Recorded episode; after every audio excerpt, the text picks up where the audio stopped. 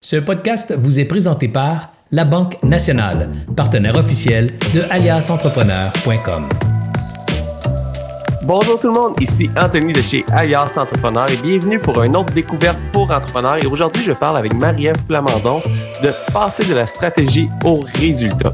Ayant fondé son entreprise Plamondon Communication, en 2011, Marie-Ève aide sa clientèle à mettre en place des stratégies de marketing B2B en produisant et diffusant du contenu pour atteindre leur objectif d'affaires et communiquer de la valeur.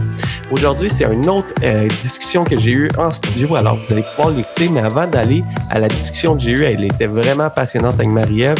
J'aimerais ça remercier nos partenaires, c'est-à-dire la Banque nationale qui nous supporte depuis le tout début d'Alliance Entrepreneur, le MEIE, le ministère de l'Économie, de l'Innovation et de l'Énergie, le programme Persévérance, un programme qui vient en aide aux entrepreneurs en difficulté, le CETEC, e le Centre de des entreprises du Québec, le réseau Mentorat, un réseau de mentors partout au Québec. Info bref, un média d'information, vous avez l'essentiel de l'actualité en l'espace de cinq minutes et je vous invite à écouter leur podcast qui sort à tous les matins et bien sûr mon commerce en ligne. Si vous aimez notre contenu, je vous invite à le partager, à commenter, à liker, à nous laisser un avis. Chaque interaction nous aide à sortir davantage, à grossir notre audience et du même coup, avoir plus de, de commanditaires.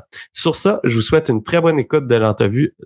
On est en ligne. On air. On air. Hey, bonjour Marie-Ève, comment ça va? Anthony, ça va bien, merci. Toi? ça va super bien. Je suis vraiment content de te rencontrer aujourd'hui, d'avoir une discussion avec toi parce qu'aujourd'hui, on va vraiment parler de comment passer d'une stratégie à la commercialisation. Tu sais, on passe beaucoup de temps à l'école, dans nos livres, dans nos préparations de cours, dans notre plan d'affaires, à parler de la stratégie. Qu'est-ce qu'on fait pour avoir des ventes? Qu'est-ce qu'on fait pour faire connaître son offre de service? Qu'est-ce qu'on fait pour faire connaître son produit? Mais c'est beau, la théorie de la stratégie. Quand on passe à l'action, c'est toute une autre histoire. C'est vraiment ça aujourd'hui qu'on va qu'on va parler ensemble. Alors, je suis très content de te recevoir. J'aimerais qu'on commence par euh, parler du premier, les, objectifs du marketing. Il y a trois grands concepts. On peut-tu parler de ces trois grands concepts-là en marketing? Oui, bien là, on va parler justement de, des stratégies RH, avoir des stratégies de pricing, tout ça. Mais quand on parle de stratégie marketing, d'habitude, il y a comme trois grandes catégories. Au début, tu n'es pas connu. Si on parle de, zéro, si tu veux démarcher un nouveau euh, segment, donc c'est de se faire connaître. Donc, tout ce qui est autour de la notoriété. Une fois que les gens sont entrés en contact avec toi une première fois, ben c'est la deuxième étape, c'est la relation. Donc, qu'est-ce que je vais faire après pour que les gens comprennent mon offre, m'assurer que j'ai un bon fit, que j'ai un bon type de, de, prospect ou de client potentiel dans mon pipeline, etc. Puis, la troisième étape, ça va être comment je vais convertir. Quand on parle de convertir, ça peut être un achat, mais ça peut être aussi un abonnement ou euh, etc. donc, c'est l'action que je, veux que les gens posent. Donc, c'est comme je pars de me faire connaître, développer la relation, puis passer à l'action après. Je comprends bien. Puis, quand on commence en affaires, c'est difficile de se faire connaître. Oui, mais souvent on part de zéro. Exactement. Puis là, euh, c'est ça que j'aimerais qu'on parle un petit peu parce qu'on pense beaucoup vente, vente, vente, vente. En tout cas, moi, je dis genre, je parle au on, mais moi, quand j'ai commencé, là, j'étais inquiet. Tu sais, j'ai pas de vente. Qu'est-ce que je vais faire pour payer ma facture à la fin de la semaine, à la fin du mois, si j'ai pas de vente? Puis là, je, mettais toutes mes billes en investissement à court terme. Je calculais juste mon ROI euh, direct sur, j'ai mis euh, un dollar sur euh, Facebook, ça m'a donné combien d'abonnés qui s'est converti en combien de, de clients. Puis ça, ça me donnait un, un coût d'acquisition. Si moi aussi, ça me coûtait un dollar, ça me donnait deux, je continue à investir. Aussitôt que mes performances étaient moins bonnes, j'arrêtais. J'oubliais d'investir en considération puis en notoriété. c'est vraiment au moment que j'ai rencontré Serge qu'on a investi plus en notoriété puis en considération que là, toute mon, ma conversion s'est mise à avoir des coûts plus efficients. Mais quand que je commence, là, c'est quoi le conseil que tu m'aurais donné à OK, c'est quoi le juste mieux entre tu n'arrives pas à manger à la fin du mois, là, il faut mm-hmm. quand même que tu aies des clients à c'est important quand même ton brand. Parce que, tu sais, c'est ça, parce qu'il y a des stratégies qui vont avoir, comme si on parle de stratégie de contenu, comme un podcast, par exemple, des stratégies qui vont être payantes à long terme. Donc, si on investit juste là-dedans, c'est sûr que ça va prendre un podcast, ça peut prendre un an avant que tu aies un retour sur ton investissement.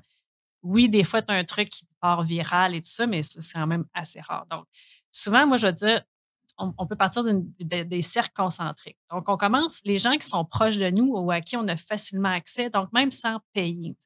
Donc, si tu te lances dans quelque chose, mettons avec des clients euh, qui lancent un nouveau service ou qui se lancent carrément en affaires, souvent, je vais dire, ben, connais-tu toi 10 personnes qui pourraient être intéressées à acheter ton service?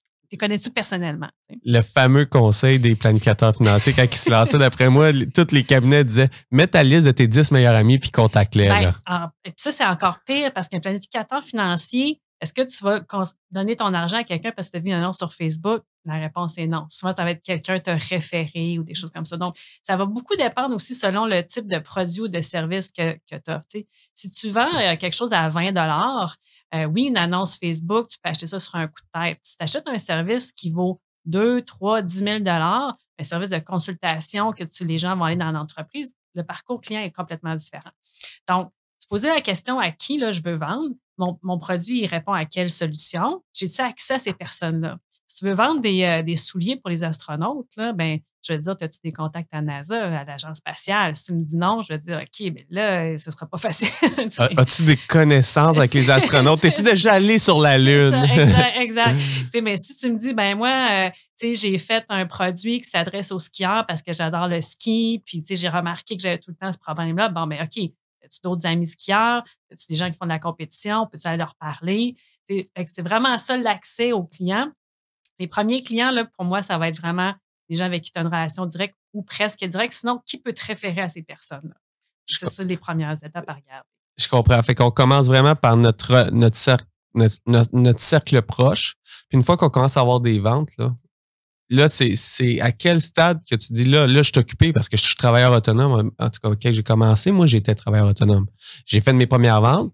Là, moi, j'ai commencé en consultant web, en faisant des sites web, puis avec euh, le, logiciel de rapport euh, Enzo Solutions, que ça s'appelle. Alors, je travaillais euh, dans, mes projets, mais là, j'étais occupé, j'avais pas le temps d'investir en marketing. Tu sais, mes clients, ils étaient là, puis mais là, c'est à un moment donné, tu termines tes mandats, puis je, me rends compte, j'ai pas, j'ai pas réinvesti, alors la roue est à recommencer. C'est tough, hein, mais c'est comme un incontournable qu'il faut que tu garde des plages horaires ou du temps ou des ressources pour faire ça. Euh, je pense que tu as déjà reçu en entrevue Hélène Sarah Bécotte euh, qui, dit tout le temps les catégories. Puis, tu sais, je pense que c'est un 30% qu'il faut qu'on consacre au, marketing. Puis, c'est tough de le faire. Moi, souvent, ce que je faisais, c'est que je me mettais euh, un bloc de temps le lundi matin. Parce qu'avant, je me disais, ah, je vais faire ça le vendredi après-midi, mais j'arrive au vendredi après-midi, puis ma semaine avait débordé. Donc, commencer avec ça au début de la semaine. Donc, le faire de façon périodique. Donc, on se fait une stratégie. Tu sais, moi, je suis pas trop, surtout que ça bouge beaucoup, là, de dire on fait une stratégie pour les deux prochaines années, je pense que c'est réaliste. Peut-être à tous les trois mois, peut se mettre une petite période un peu plus longue où est-ce qu'on regarde la stratégie, finalement, c'est quoi? C'est un peu la direction dans laquelle je veux aller. Ce n'est pas la planification, c'est vraiment j'ai une vision plus large. Par exemple, euh, je veux atteindre tel marché dans Ma stratégie, c'est un petit peu plus à court terme. Quel chemin je vais emprunter pour me rendre là?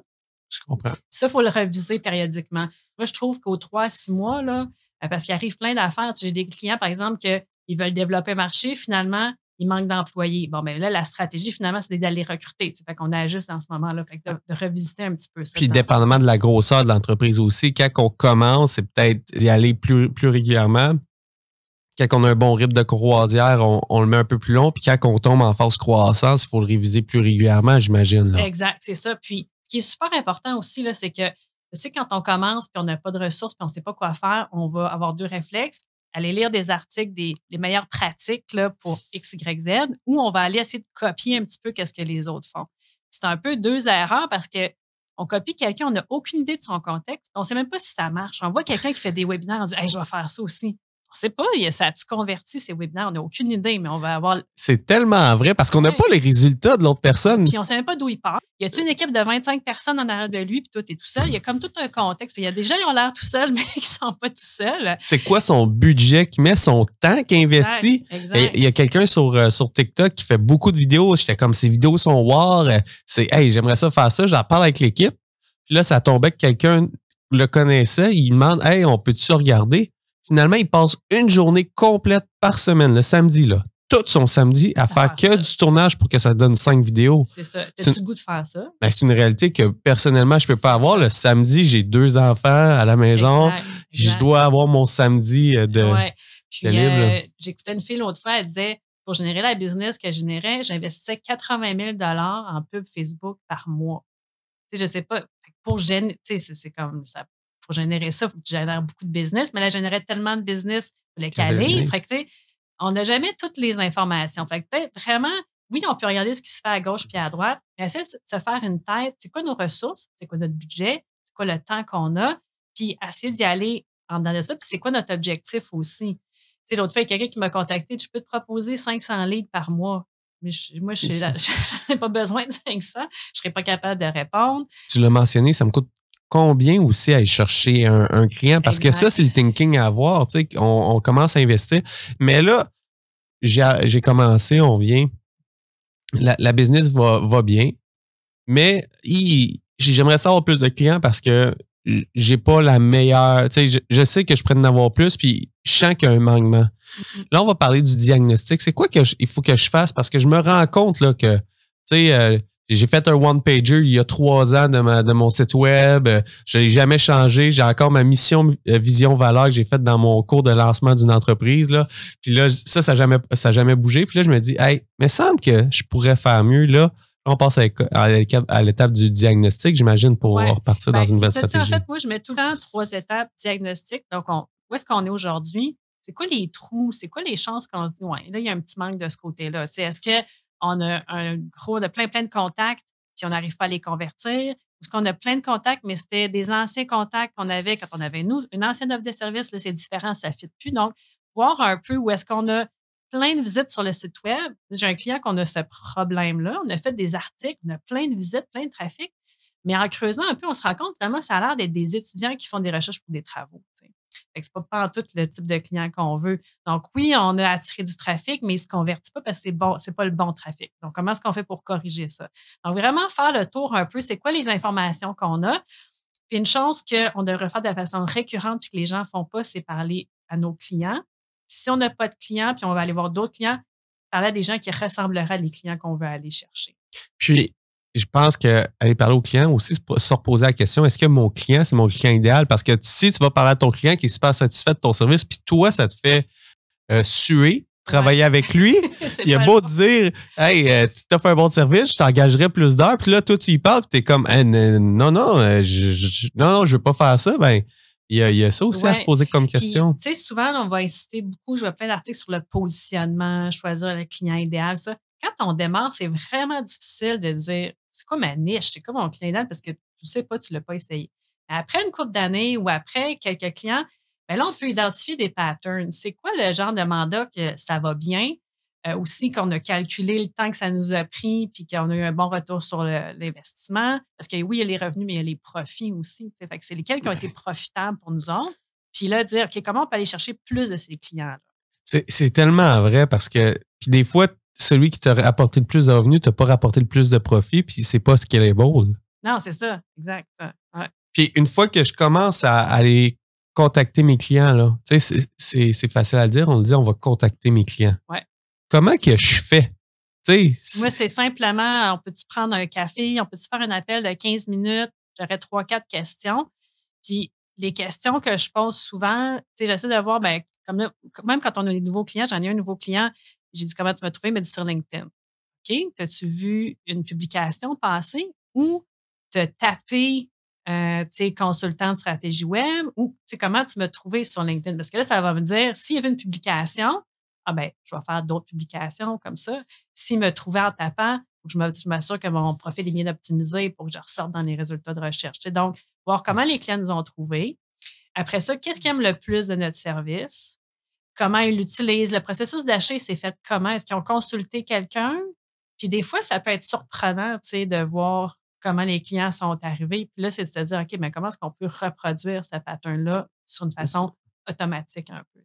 Je comprends. Alors, c'est vraiment de partir de ton, de ton client.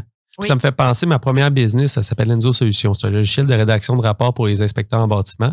Puis, quand je suis rentré dans le business, on pourra faire une histoire à mener avec ça, mais je pensais que c'était une grosse start-up ultra financée.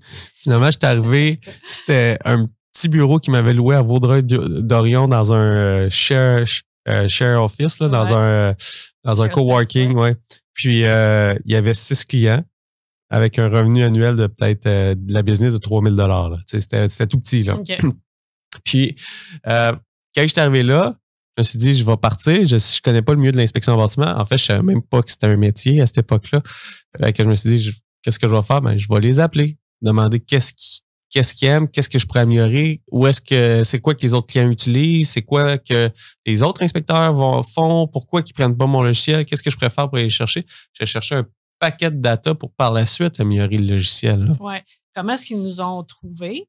Puis aussi, l'autre chose, qu'on a des bons clients puis on les aime, est-ce qu'ils connaissent d'autres personnes qui, qui pourraient avoir besoin de nos services? Parce que je sais que le, référencement ou le bouche à l'oreille, des fois, ce n'est pas considéré comme un, une stratégie ou un canal marketing, mais, mais ça l'est.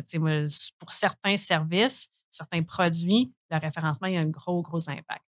Là, j'aimerais ça qu'on on parle vraiment de pourquoi investir en notoriété. là, on l'a vu sur, on a fait le diagnostic, on voit où est-ce que les, gens nous trouvent. Là, on aurait tendance, moi, j'aurais tendance à me dire, ah, mes clients m'ont dit, m'ont tout trouvé sur LinkedIn.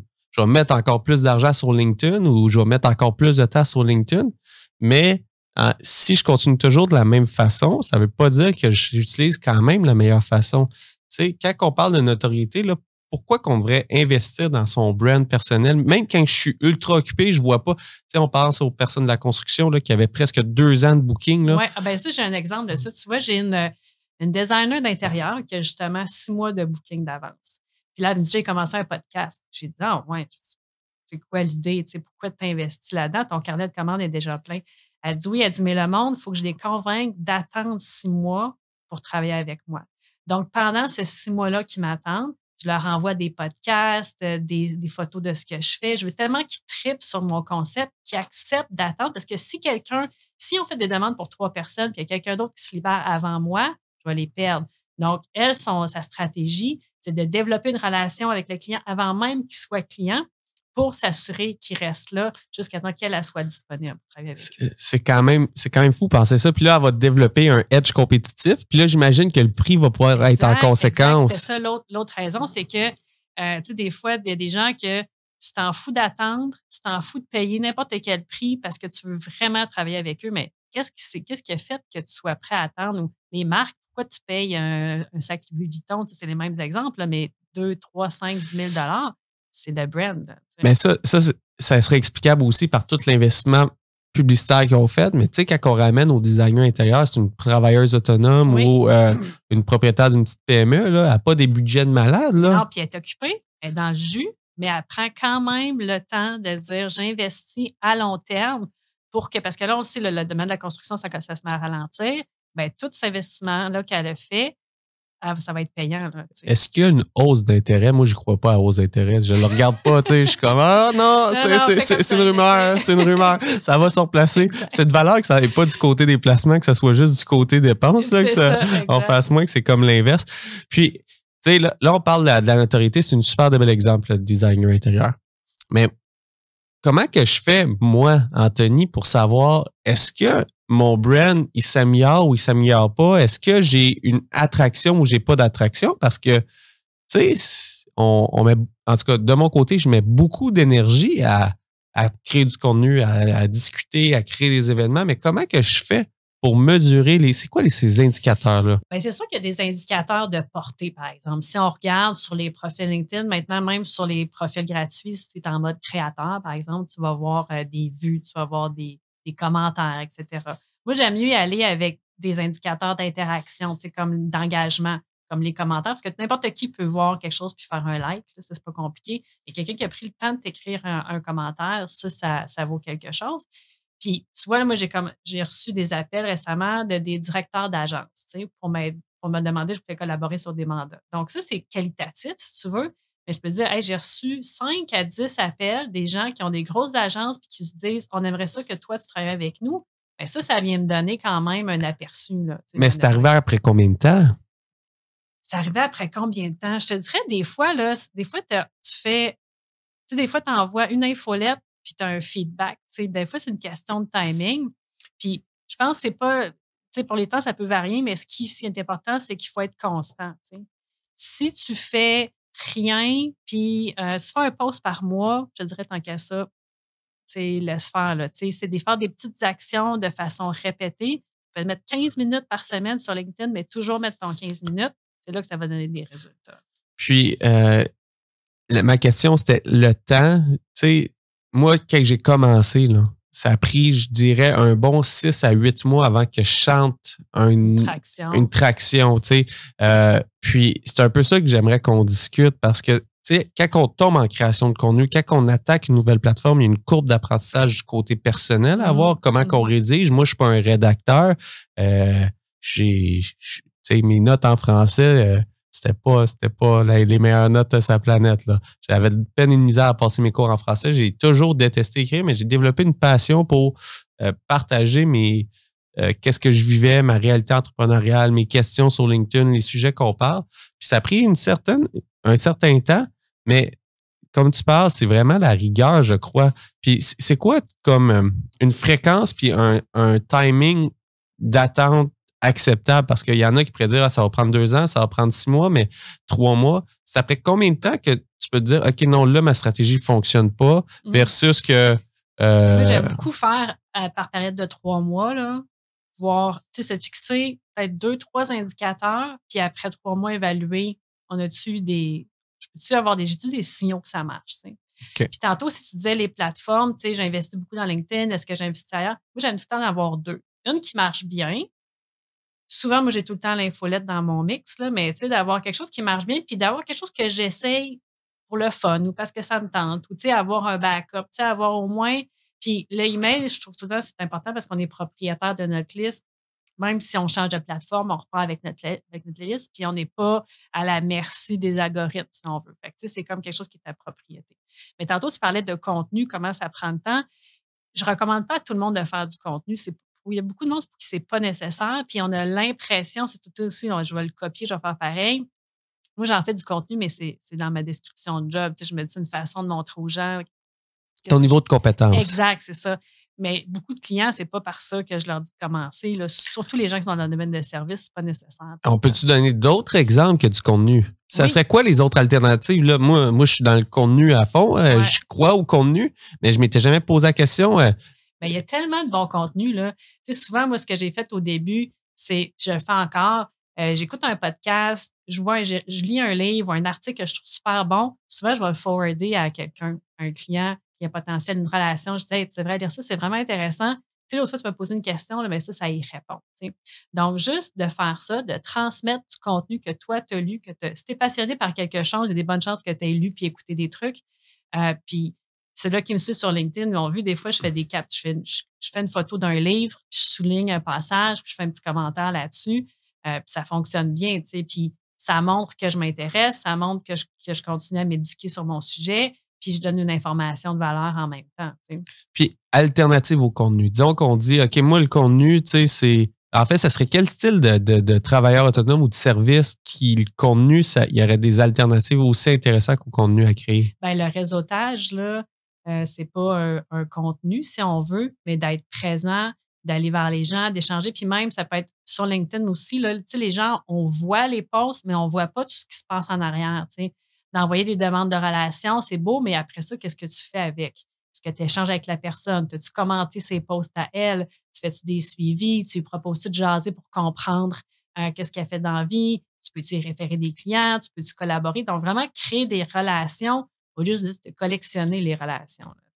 je, comprends. Puis ça, c'est, je pense que j'avais eu la discussion avec Dave Cameron, mais il, parlait, c'est beau être sur LinkedIn, que tu crées du contenu. Donc, tu mets 15 minutes par jour pour créer un post LinkedIn.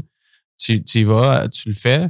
Et si tu n'es pas présent, puis tu ne communiques pas avec les autres personnes, moi, c'est là que ça a changé. C'est quand je me suis mis à être présent, à commenter, à ben expliquer, à donner des explications, que là, ça crée un engouement, ça crée un côté humain à mon. Oui, c'est une stratégie de commentaire, des fois, j'appelle ça comme ça. Juste aller commenter des posts à toutes les semaines, ça pourrait fonctionner super bien parce que les gens, après ça, voient que tu écrit, ah, c'est intéressant, ils cliquent sur ton profil, tu font une demande de relation. Donc, tu n'as pas créé de contenu, tu as juste contribué à la discussion, puis ça peut t'apporter des, des leads juste comme ça. Puis, j'aimerais ça faire du pouce avec le réseautage. Tu sais, on a parlé initialement du contenu concret. Euh, de, là, on vient de parler de commenter la suite au contenu concret. Côté réseautage, si je vais dans une euh, rencontre, là, que je pars avec 54 euh, cartes de fer, puis à quoi que ça servait? Exact, exact. Tu sais, moi, quand je vais dans un événement de réseautage, je me dis tout le temps, je vais avoir au moins une conversation avec quelqu'un, puis que je vais ressortir, je vais être comme, wow, c'était cool, on a retiré la valeur les deux. Souvent, c'est juste ça mon objectif.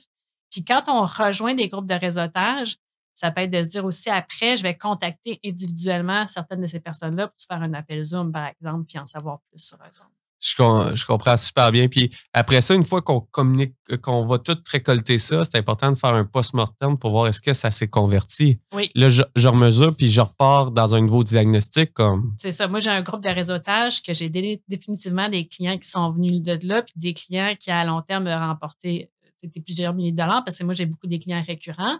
Donc, oui, l'année prochaine, je vais renouveler mon, euh, mon adhésion. Si j'ai une autre place que j'ai pas eu de fun, j'ai pas eu de retombées, ben, tu sais, je vais pas renouveler de ce côté-là. Puis te dire quelque chose que je trouve super intéressant, j'ai pas eu de fun. Si j'ai pas de fun dans qu'est-ce que je fais, même si j'ai des bonnes retombées. Non, c'est ça. Exact. Puis surtout pour le contenu, on parlait de contenu de plateforme. Moi, souvent, je vais dire au monde, LinkedIn, je devrais ça sur Instagram, sur TikTok. Il y en a-tu une que, que naturellement tu aimes plus? Moi, LinkedIn, naturellement, euh, ça, ça me va bien. J'ai déjà été beaucoup sur Pinterest parce que j'aimais beaucoup ça aussi.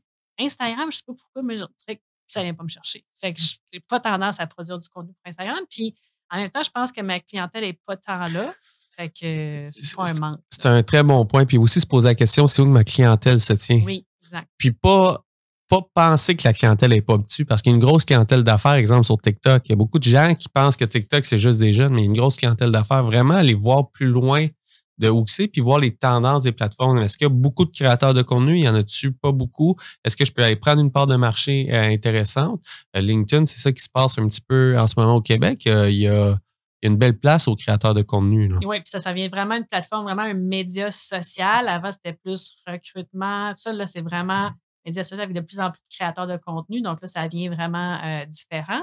Puis l'autre chose aussi, quand on se met plus dans la création de contenu, mais regardez la plateforme, c'est quoi le genre de contenu que les gens font puis qui a l'air aimé. Tu sais, je fais quelque chose que complètement. Parce que les gens ne sont pas sur les médias sociaux pour acheter un service, ils sont là pour se divertir, prendre de leurs amis, etc. Donc, se mettre dans ce mindset-là aussi. Là.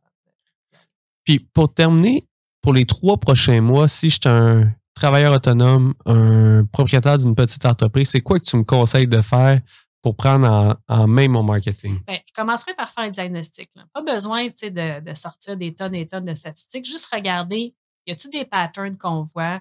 Y a-t-il des ventes qu'on a faites que c'était comme wow, puis on se demande d'où c'est que c'est venu? C'est de creuser un peu là-dessus. Y a-t-il des clients qu'on aime, qu'on dit on en veut plus, des comme ça? Leur demander, à leur poser des questions. Euh, où est-ce qu'ils se tiennent? Euh, comment est-ce qu'on peut attirer plus de clients comme ça? Puis des fois, ça peut être simplement de faire des ententes avec des partenaires, des collaborateurs. Ce n'est pas nécessairement d'investir dans des campagnes publicitaires. Donc, ça, c'est la première étape, je fais un diagnostic. Deuxième étape, c'est quoi ma stratégie? Donc, on a vu qu'est-ce qu'on voulait aller, vers quoi on veut s'en aller. Bien, c'est quoi notre vision? Où est-ce qu'on veut s'en aller? Puis aussi, souvent, quand je avec des clients, je dis dans trois ou six mois, comment est-ce qu'on va savoir qu'on a réussi? Parce que si euh, ce que tu veux, c'est euh, 25 000 de revenus, ben moi, je ne peux peut-être pas t'apporter ça. Je peux peut-être t'apporter du trafic sur ton site, etc. Mais la conversion, ça va être à toi de la faire. Donc, de vraiment dire qu'est-ce que ça va être le succès là, pour nous dans trois, six mois. Puis après ça, ben, c'est quoi les meilleures actions qu'on a à prendre pour le faire. Alors, si je comprends bien, on fait un, état des lieux, on comprend qu'est-ce qui se passe en ce moment, on se fixe nos objectifs, on fixe nos KPI. Par la suite, on mesure après trois mois, on fait un état des lieux, on, fixe de nouveaux objectifs, on mesure, puis tant qu'on est en progression, qu'on atteint nos objectifs. Ça. Sinon, on a juste une stratégie, c'est vraiment une hypothèse. C'est ça qui est difficile parce que c'est comme si on investit dans quelque chose, mais on ne sait pas si ça va marcher. Mais c'est mieux de faire ça, d'avoir une hypothèse, de la valider, plutôt que de faire n'importe quoi ou de copier ce que les autres ben, c'est super. Écoute, un gros merci, Marie-Ève, de ton temps. On a une super de belle discussion. On aurait pu encore continuer à parler des heures. Exact. Un gros merci pour ceux qui ont aimé euh, le contenu. Merci de nous avoir écoutés jusqu'à la fin. Puis on se retrouve la semaine prochaine. J'espère que vous avez apprécié cette entrevue. Pour d'autres podcasts et encore plus de contenu, suffit de devenir membre sur aliasentrepreneur.com. Je vous remercie d'avoir été là. C'était Serge Beauchemin, alias Entrepreneur.